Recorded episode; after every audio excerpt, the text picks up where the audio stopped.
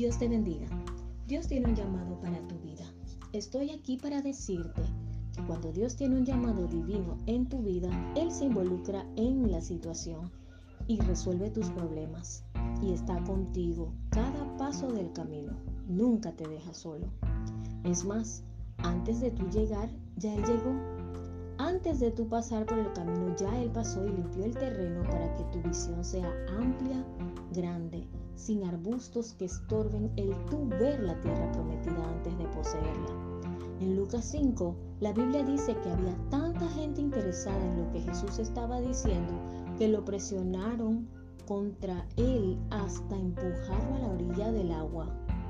Pero Jesús no dejó de predicar lo que hizo fue que vio una oportunidad no solo de salvar a las almas de las personas que lo presionaban, sino también de salvar a Simón Pedro de no perder su llamado.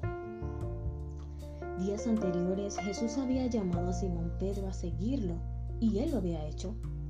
Pero luego volvió a sus negocios, volvió a la pesca. Jesús estaba a punto de llamado, de darle una nueva oportunidad pero antes de hacerlo necesitaba enseñarle algo. Muchas veces antes de Jesús poder hacer la obra en nuestras vidas, necesita enseñarnos algo, no para que suframos, sino para que confiemos tranquilamente en Él. Le pidió a Simón Pedro que le prestara su barca. Luego entró en la barca y se quedó a la orilla y le ministró a la multitud. Pudo haber elegido otra barca, pero tenía una misión divina para la vida de Simón Pedro todo lo que Dios hace en tu vida tiene propósito, nada es por casualidad.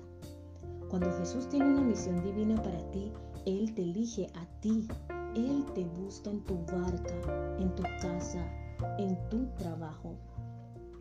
De día y de noche tú sientes ese fuego arder en tu corazón y no hay lugar donde te puedas esconder de su presencia. Ese es el Señor al que servimos, un Dios vivo, un Dios de acción, un Dios que te provoca a moverte en fe. Cuando terminó de predicar a la multitud, se volteó a Simón Pedro y le dijo, Pedro, es hora de profundizar, es hora de ir mar adentro. Le dio una orden, boga, mar adentro. Y Simón Pedro le dice a Jesús, hemos trabajado toda la noche y no hemos pescado nada. ¿Acaso Jesús le preguntó si había pescado algo? Mientras Jesús predicaba a las personas en la orilla, Simón Pedro estaba allí. Quizás estaba limpiando las redes, pero de que estaba allí, estaba allí. Pero Simón Pedro no entendió el mensaje, porque hay mensajes que en la orilla no se entienden. Hay gente que hasta que no están con el agua hasta el cuello, no entienden. Al decir a Pedro, boga mar adentro, es como Jesús le dijera, boga mar adentro que tú todavía no lo sabes, pero lo que yo te quiero mostrar no se muestra en la orilla.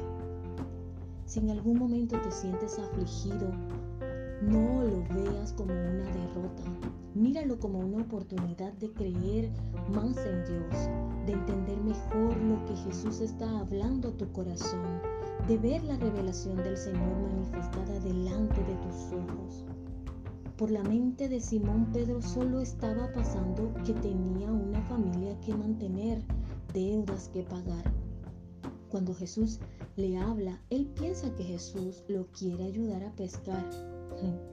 Pobre, era todo lo contrario. Jesús venía a cambiar su vida por completo. Venía a destruir el negocio de una vez y para siempre y llevarlo a otra dimensión. Tengo algo que decirte en la orilla, en aguas poco profundas, tú estás familiarizado cómo son las cosas. En las aguas poco profundas tú eres experto y allí te sientes seguro. Pero el ministerio siempre se ha tratado de movernos en fe, de creer que la mano poderosa de Dios está con nosotros.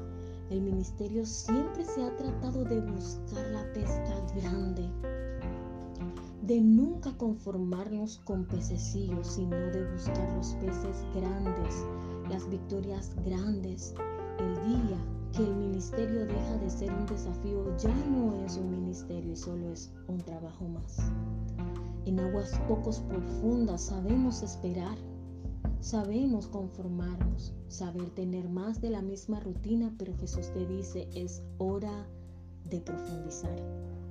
Algunos de nosotros hemos estado lidiando con los mismos peces por mucho tiempo. Es hora de cambiar de ambiente y no hablo solo de un edificio, Hablo de nuestra visión, de nuestra manera de ver la vida, de ver el ministerio, de nuestro propósito, de estar en este mundo, de ver nuestro gozo y nuestra felicidad. Sabes, se nos ha olvidado que nosotros no fuimos llamados para ser gente de orilla. La multitud es gente de orilla. Nosotros no fuimos llamados para ser conformistas, para vivir por vivir. Nosotros fuimos llamados por el Rey de Reyes para moverle el piso a los hombres, para que sientan el poder de Dios estremeciendo sus vidas. Nosotros somos hombres y mujeres de aguas profundas. Donde más se mueven los dones que están en operación en nuestra vida es precisamente en las aguas profundas, no en una simple orilla. Entre más grande es el barco, más lejos tiene que estar de la orilla, porque si se acerca mucho a la orilla, se encalla. Porque barco grande fue diseñado para cruzar los océanos, que barcos pequeños nunca cruzarán.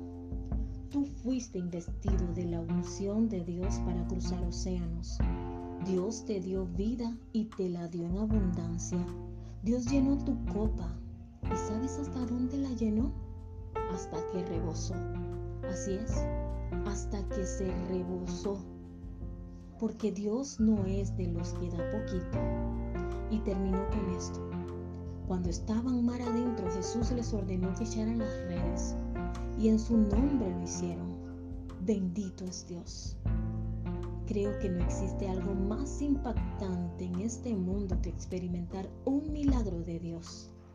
Aquellos de nosotros que hemos tenido el privilegio de ver un milagro, de ver el poder de Dios en lo sobrenatural, sea una sanidad, sea ver cómo Dios suple en el momento preciso, sea ver la liberación de un alma atada y atormentada, sea ver un milagro creativo donde de la nada el poder del Señor lo hace todo.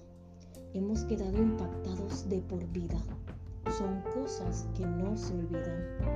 En el momento que la barca se desbordaba de tantos peces, fuera de la hora de pesca, todo lo que Pedro pensó fue en hacer más dinero y mandó a llamar a los otros.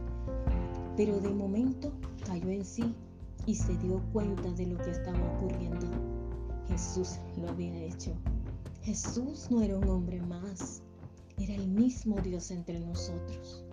Y Pedro lo reconoció como Dios, cayó de rodillas y le dijo, Señor, apártate de mí, soy hombre pecador. Pedro reconoció que debido a sus pecados, él merecía nada. Si yo fuera a analizar mi vida, podría decir lo mismo. Apártate de mí, Jesús. Tú eres santo y yo no lo soy. Pero es por gracia es por un favor inmerecido que somos escogidos por Dios para ser salvos y servirle. Bendiciones.